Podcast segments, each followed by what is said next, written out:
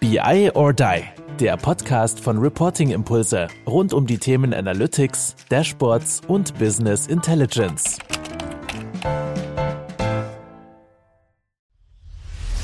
Podcast-Content findest du gut. Jetzt willst du endlich auch mal mit uns diskutieren. Da haben wir das richtige Format. Die BI or Die Days. Das sind Formate mit Fokus SAP, Microsoft oder Planning. Wenn du Lust hast, einfach mit Führungskräften, mit offenem Visier, off the record mit uns zu diskutieren, dann schick uns einfach eine E-Mail info at biodie.com, dass du dabei sein willst und dann folgen die Details. Hello and good morning to the BIOTI community. I'm really thrilled to present another podcast for you. And I actually checked the subscribers and uh, figured out over 60,000 subscribers. That's massive support, and I highly appreciate that. And thanks to that great support, I mean, I have the chance to motivate, yeah, uh, and welcome such distinguished personality like Nelson Petracek, CTO from board today. That's a real pleasure for me. We will probably dive into the topic, fascinating topic of AI in the planning world. But maybe as a little teaser before we move to the more important person, not only to me, but little commercial break, I guess. There is that there will be a joint event between BI or Die and Board Germany, a combination of three events really focusing on planning in the AI world, not only really talking about it, but really real talk workshops and trying to add value to the whole field. This is going to happen in, in Frankfurt, Zurich, and Hamburg.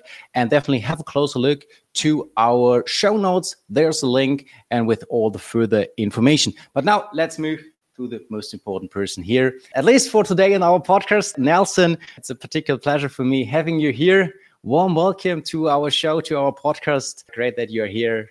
How do you feel today? How are you doing? Oh, I'm, I'm happy to be here. I mean, you've done you've done well for yourself with that number of subscribers. So uh, I, I'm welcoming the opportunity to be here with you.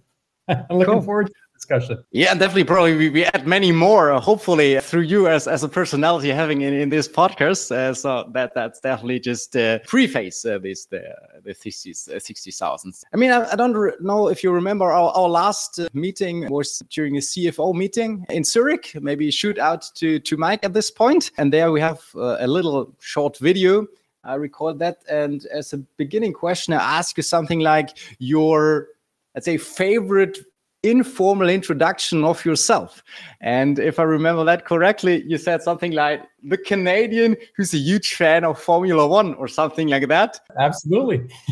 and uh, I don't know. I mean, uh, we could continue uh, in that direction. Last time we talked then about uh, some of your fellows from from Canada like Jacques Villeneuve, former world champion in, in Formula One, Lance Stroll, etc. I mean, we could even continue that. Uh, I mean, last week there was in Las Vegas a successful Formula One event, but also if you like and use this as a presentation for yourself and board as well.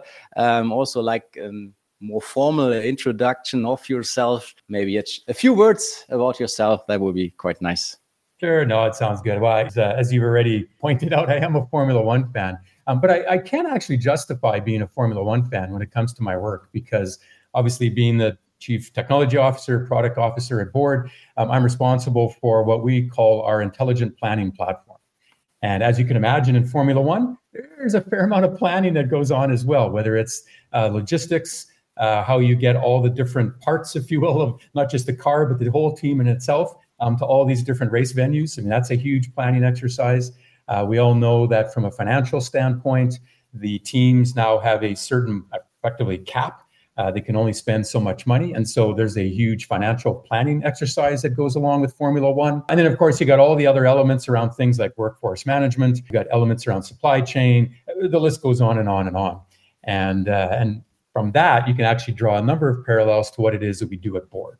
I mean, we do help thousands of customers across the globe really work on any type of planning problem that they might encounter throughout their their business and organization. So, so you know, I, the the fact that I like Formula One, ah, it's just a nice little sideline. I can can I can use that that preference to really justify what it is I do at board. So that's just a little bit of a uh, maybe maybe an excuse as to why I, I, can you talk about Formula One on this particular podcast. But generally speaking, what I just described is actually a lot of the problems that we solve for our customers across the globe. Yeah, of course. And even if you have a closer look to the to the sponsors at the Formula One, and uh, for example, at the Mercedes Benz team or something like that, they're even also popping up those, let's say, software vendors or whatever. So the, the way you describe this is exactly even reflected in the sponsorship of some some vendors additionally. So so, but maybe maybe more, more coming back to to the fact that uh, even if I observe that in a lot of German companies that the popularity of Gen AI, generative AI, intensively probably through the application of ChatGPT is really increasing, or is definitely not not deniable. And I also had a call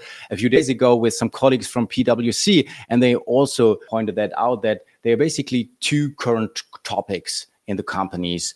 And they say, okay, the first one, that's ESG, everything around that. And the other mm-hmm. topic mm-hmm. is, is Gen AI. So these are the, the huge issues they are trying to solve currently. And I know just know that you returned kind of a business trip, North America, London, etc. So if you try to compare those Europe's and, and North America in terms of AI, their their attitude toward that, what would you say? If you compare those nations mm-hmm. more or less with each other. Yeah, no, I mean, just the topic of I'll just use the term analytics uh, as kind of an all-encompassing term at the moment. But you know, there's there's obviously the more classical element of analytics, so around machine learning, uh, a lot of the algorithms that are associated with that, and then now, of course, the hot topic in, in the world today is really around generative AI and the opportunities that it brings. And you know, a lot of the conversations that I had with customers, I was actually just in the Netherlands. We had a great Board Beyond event there, talking to a lot of customers and partners around what's top of mind for them. But but as you mentioned, I kind of did a half world tour where I was throughout North America, uh, different locations in Europe, and I would have to say that you know the, the topics that you mentioned, ESG, obviously a, a, very interesting topic, hot topic for a lot of organizations, not just because of uh, regulatory requirements. I mean, we know that there's some mandatory requirements that are being put forward around certain things around how you, re- you report your environmental impact and, and so on and so forth, but also because of the social element of it. And so that's one of the hot topics. The other hot topic I would say is around generative AI, maybe just AI in in a broader sense, but but generative AI being sort of the immediate because it, it's really front and center. People can go, they can try it, they can experience it, and of course, ChatGPT, OpenAI, you know, organizations like that, Meta, and so on, uh, have really made it easy for people to try it. And which is actually one of the reasons why I would say that it's seen the rate of adoption and interest that it has. There's also the social aspect of that. And so people are talking about it. What can it enable? How is it going to change the way that we do our work, quite frankly? But also, what is the impact of that to society as a whole? What are the social elements of it? And so, as I did my tour and kind of my journey, if you will, through all the different countries and met with you know dozens and dozens of customers and partners. These were these were top themes. These were top of mind for people. Uh, these are the topics that they're uh, interested in, uh, and, and uh, as I mentioned, it extends beyond just you know did I type in a prompt and get an answer that I liked, but around you know, other topics like data privacy, data governance, security, uh, you know the biases that might be present in the data. You know that uh, definitely the range of topics is, is very very broad when it comes to this space. Yeah, especially if you're diving deeper into it. I mean, it's just on the top level saying, okay, ESG, AI, maybe mm-hmm. that's also uh, yeah, a bias just talking about those. But uh, if you're really following those issues on a, on a proper level, then of course all the other issues you just uh, described and topics are more or less arising. Uh, otherwise, uh, it's definitely not a chance. However, you also said, okay, Gen AI or Chat GPT is kind of fascinating. People can play around, and that is also kind of observation I made that many product vendors somehow i don't know succeeding of the fascination of chat gpt and trying to integrate chat gpt more or less in their applications and then mm-hmm. yeah supposedly show great use cases. And if you then look behind that okay i'm not saying that that, that every use case is like that. They are of, often uh, very fantastic ones definitely. But some also um, only see like a nice gimmick nice to have not really having the potential of um, being assistant for for daily work in the future. So maybe from from your observations, do you observe that similarly? And then in contrast to that, what's the approach you at board are taking really to create real business value for your clients in integrating AI applications and all kind of stuff into your software? Yeah, well, that that's always the sit back and watch part of any new technology, right? You you have this flurry of activity where from a marketing standpoint everybody wants to jump in and make noise and you know do a simple integration and potentially it, you know, because it's a great way to further market yourself and, and so on and so forth, right? We, we've seen this happen in the past. One of the uh, probably recent opportunities where this has happened is really around the world of blockchain, right? So for a while there, everybody was integrating blockchain into their systems because they could talk about blockchain and you know, make some hype and noise and, and play off of the buzz that was in the industry. And then we all realized that actually, you know what, we need to make sure that we're using the technology for the right set of use cases and actually driving real business value. And so what we, you know, just like any other technology, we, we should be asking, okay, where does this really help? How is it going to help? And what is the value that it's going to drive? And so that has been uh, just my philosophy in, in general when it comes to any of these new technologies you know there's definitely a, a, place for it just like there's a place for blockchain just like there's a place for other technologies that you know iot all, all these things that have really we've heard about over the years and have come up as these big hyped trends. But we always have to take that step back and say, well, what what it is it what is it that I'm really trying to do with the technology? What what are the problems that I'm really going to solve? What value can I bring as a software provider to my customers so that they can leverage this kind of capability seamlessly in their own organization? And so for us, yeah, I, I could have gone and integrated, you know, a, a text box into my uh, my platform and allowed you to type anything in, and maybe I'd get some answers, maybe not. But you know, we we tend to take a, more of an approach of where does it make the most sense in our platform? What value am I bringing? And then how do I convey that to the users? Um, one of the things that's interesting, and, and you kind of alluded to it, is the fact that the first element that it's really affecting is the user experience. You know, you go to ChatGPT, it's an easy user experience. You go to, you know, you go to Bing, it's an easy user experience. And it, it, it's just, it's the way in which people can interact with it was very, very, very simple, even if the underlying technology and the concepts may not be. And so that's what we see as well. The first thing that it's really going to influence and provide value towards is how do users interact with, for example, their data. Uh, I call it having a conversation with your data. Right? How, how can I, in, a, in another metaphor or another mechanism or a, a much more natural way, how can I derive value from the data that I brought, in this case, into board? Right? So all, all the planning data, all this data from a variety of different sources, you know, it's one of our strong suits. I can bring all this data in from all these different sources, store it in a very, very efficient and, and performant manner. Um, this is yet another way that I can then interact with that information as opposed to maybe the more classical ways that people are used to and have done so in the past with things like BI tools and so on. So it's a blending. You have to look at it that way. And, and again, it goes back to what value am I bringing by bringing in this technology. So as a CTO, I, I enjoy all technology. I, I, if I could, I would bring in all the cool open source projects and put them all together and just, just play with those all day. But in the end, I got to remember that it's, you know, this is for our customers and partners. You know, what, what problems are they trying to solve and what can I do with to help them? And definitely, that's also if you're very mature and, and solid software, I think it's, it's something completely different than just, okay, I'm, I'm open source, I'm just trying it out and something like that, playing around.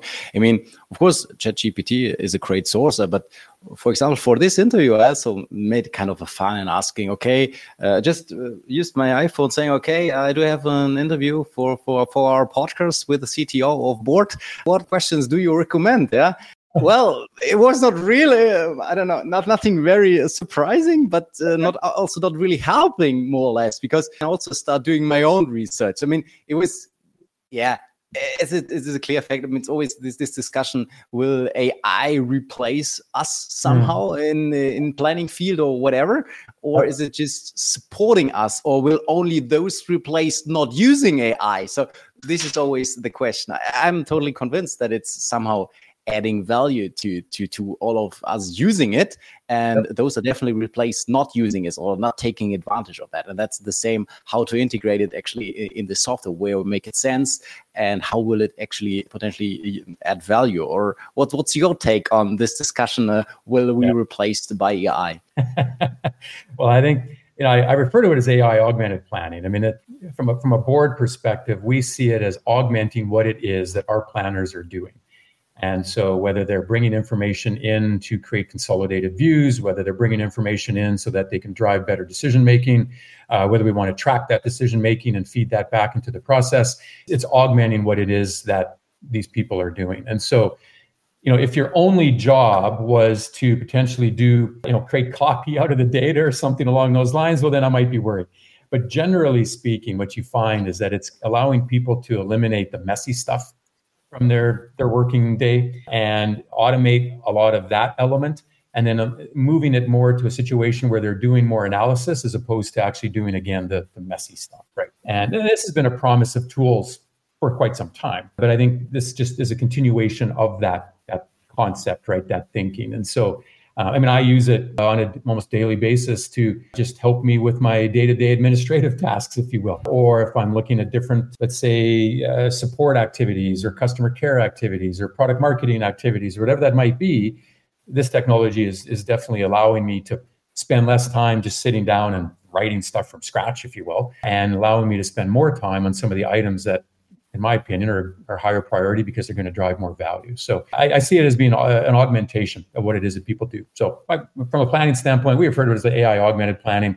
It's not replacing the planner. It's just allowing them to spend more time on the stuff that really matters. And especially if I compare that, I mean, to the, let's say, maturity level in many organizations, because that's the, the field where I do have a lot of impressions that's uh, reporting, dashboarding, and stuff like that, or pure analytics, uh, so to speak.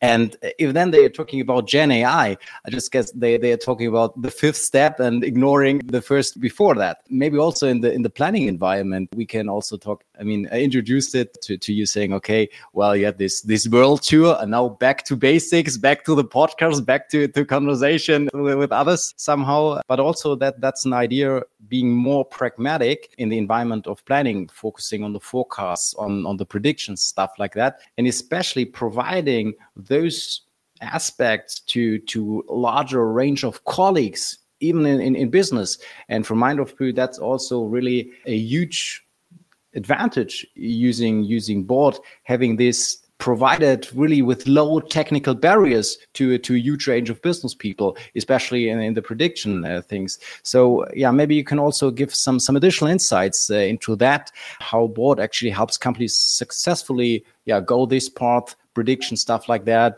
low code no code stuff like that. I think that that's also a core We're not only talking about all those great stuff great technology but also focusing on the core really to to add value to to the organization right from the beginning and not thinking of the fifth step before the first one more or less. Right. Yeah no and you're right. I mean for us you know, generative AI is kind of one building block, if you will, that adds to a set of capabilities across a broader platform. And that and, and that is really our, our premise. And that, that is true when it even came to things like machine learning, know, the way in which we include machine learning into our platform so that users can use it in a, in a seamless fashion. You don't have to be an expert data scientist, although you can be uh, and actually use it at that level as well, but you don't need to be. But you're right. I mean, it, our, our approach and our strength has really been around the notion of this platform. People consume software differently now it's no longer about a black box environment where the only thing you can really do is within the boundaries of this box.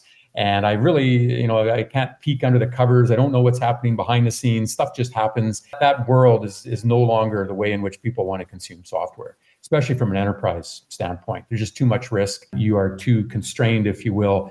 Things just change too fast in order for you to be able to rapidly adopt a a very you know, bounded black box to a set of new business problems, which are probably going to show up tomorrow, right? So this platform-centric approach, where I can use a single core technology framework and foundation to build a variety of different use cases, is, is really the strength that we bring to our customers and enabling them to do so in a low-code, no-code fashion. You know, again, you want to spend more time just configuring, less time on customizing.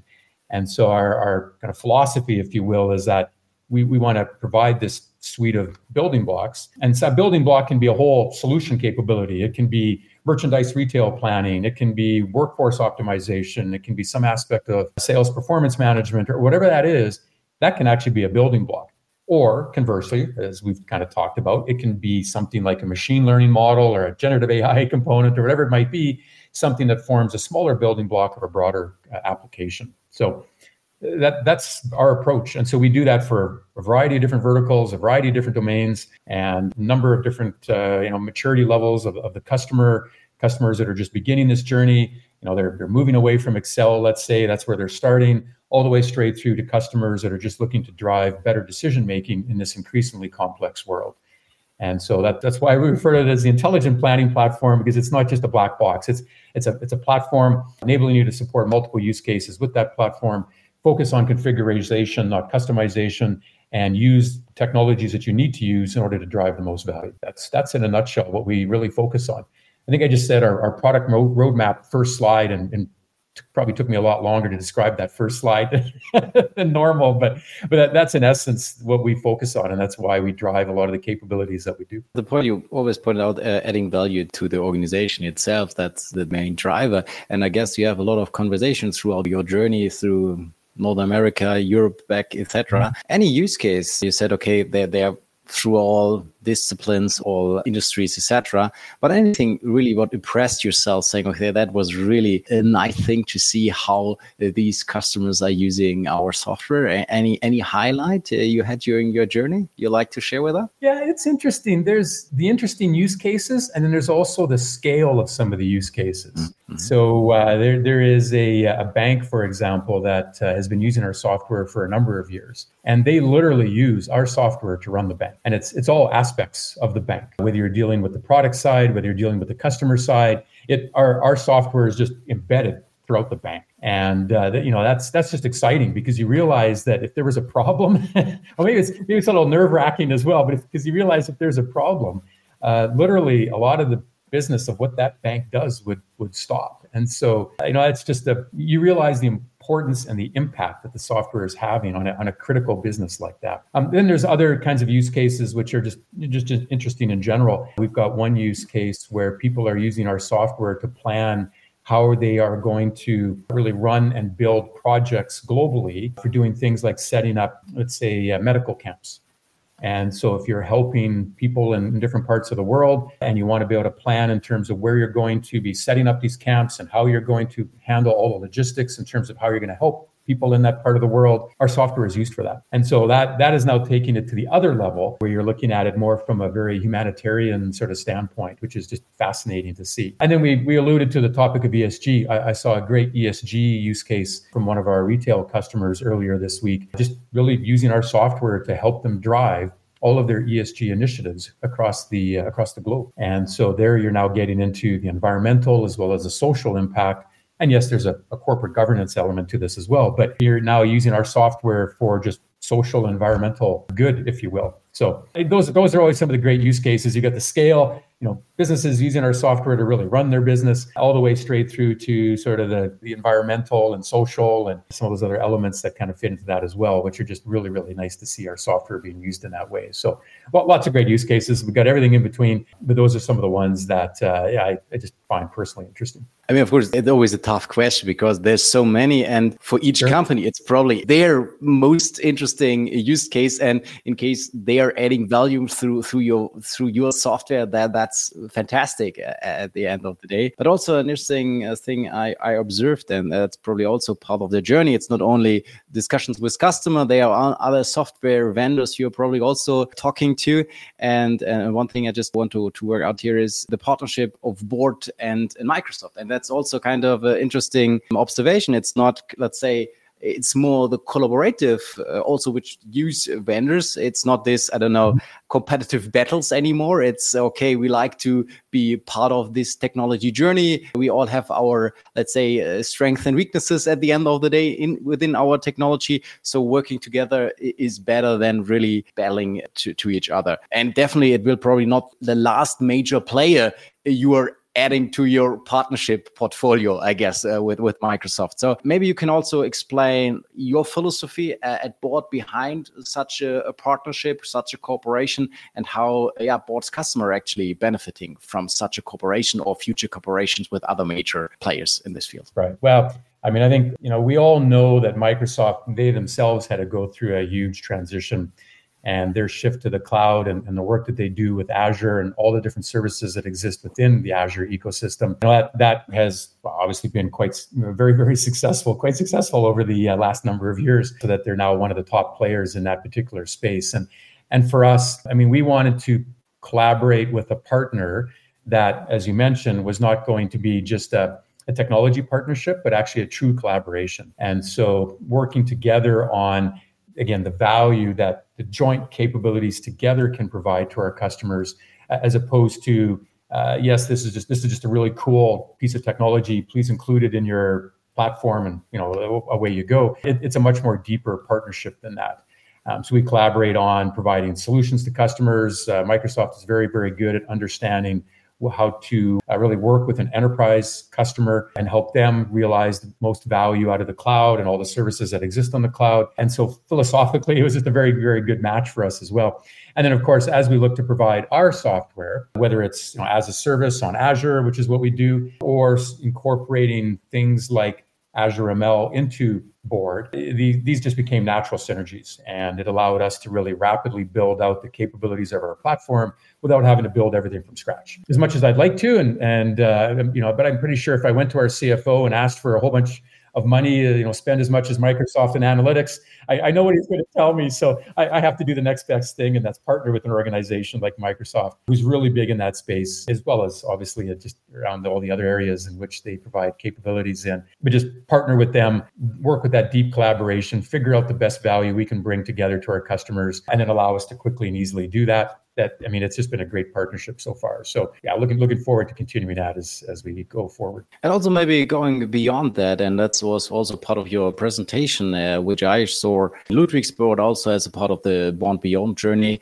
you provide as a board as a company. And I remember kind of one claim or one promise you, you more or less pronounced there, and that was uh, any data at any granularity at any time or something like that. Maybe it was on one of your pages or uh, kind of a vision or your view on how to proceed the journey of board as a tech uh, technology officer. Maybe you can also make a little outlook into that direction, what that means for, for the vision of, of board, just as we are now coming more or less to the to the end of, of our podcast, but also yeah, having this this out view. If you're here in the podcast, that would be great pleasure for us. Yeah, no, absolutely. I mean, it, it's so. You, by the way, you've got a great memory. I'm gonna have to remember that. That uh, whatever I say, your chances are you're gonna bring that back at some point. So it will be even tougher if we have an- another interview. No, no, no. I'm gonna I'm gonna have to watch this recording back so I can make sure I remember what I said. No, so what what you're referring to very, very accurately, by the way, what you're referring to is one of the elements of our core principles. So we, we've laid out three core principles that drive a lot of what we do in the platform. And so we'll talk about the platform being very open. We talk about the platform being very you know, intelligent, and we talk about the platform being connected. So intelligent is around analytics. If I were to summarize all this very quickly in a nutshell, intelligence is around analytics. Connected is about making sure that we can bring together external parties so that you're doing planning, not just within your own organization's firewall, if you will. And open one of the aspects of being open is around an open platform, any sort of use case. But as you mentioned, it's also the ability to support any data from any format, from any source. And as I always like to add, uh, typically at any speed. So the uh, you know planning is not just a once a year exercise. The rate at which you need to do planning, that window is getting shorter and shorter. And so oftentimes you need to be looking at bringing in data uh, in a more frequent manner, just something that uh, you know we we do focus on as, as part of our platform. So, but as you can imagine, planning without any data is going to be a bit of a challenge. You need to make sure that, and a lot of this starts with data, and actually even with um, I mean generative AI, in many cases, yes, okay, the uh, the open AIs of the world and, and so on and so forth, they, they in some ways brought all that data to them and trained all these models using all that data and then exposed it to you so that you could just easily ask it questions. But even then, the questions that you're asking are augmented with data, whether it's through prompt engineering, whether it's through retrieval augmented generation, or some of these other techniques that you can use to try and get more accurate responses from an underlying large language model. And so it all starts with data. And so that's why the very first tenant uh, of our one of our principles, the open principle, is just the focus on data. And so we want to make sure that our, our customers and our partners can leverage the data that they need to leverage in order to drive better planning decisions. And so that that's yeah, you, you hit it bang on that. That that's kind of the starting point of a lot of this. And uh, and that's one of the areas that we you know we do focus on and, and one of the areas that I think our customers feel is one of our strengths. Okay, then both more or less any data at any granularity at any time. That's okay. perfect. There you go. Yeah, I mean, uh, thanks a lot for your time and for all the insights you shared. We highly appreciate sharing all this knowledge with us, with our listeners. And yeah, in our podcast, it's kind of a good old tradition that the, the final words remained to our guests. So it's obviously that you not have to thank us for being here. So that's that's not the stage we're preparing here. It's just whatever you like, you like to give to, to our listeners some final some final words, advice, whatever. some right. I don't know whatever you like, but not please uh, say thank you. I say thank you already for you being here. It was a great pleasure. And I already say bye bye. Stage is yours. And for your final words of this podcast. Thanks, Nelson. No, good. Appreciate it. I'll just leave with the idea that we, we've talked a lot about different technologies. Technology is always going to change, but it's always important to focus on the value that those technologies bring. That, that is a lesson learned. It's it's not just about the hype, it's about focusing on the value. But don't forget to try the technologies is, is the other element here, right? You need to understand what the boundaries are, what's going to work for you, what's not. And in the end, you're you're using this as another means of driving innovation within your organization. So I'll, I'll leave it with that. That's something that yeah, we, we focus on, something I focus on, something I've always focused on throughout my career. It's, it's striking that balance between the technology, the value, and the and the importance of innovation. So I'll leave it at that. Thank you. Bye bye. Okay, take care. Das war BI or Die, der Podcast von Reporting Impulse. Danke, dass ihr auch diesmal wieder mit dabei wart. Wenn es euch gefallen hat, dann hinterlasst uns doch eine gute Bewertung und abonniert den Podcast, um keine weitere Folge zu verpassen. Bis zum nächsten Mal.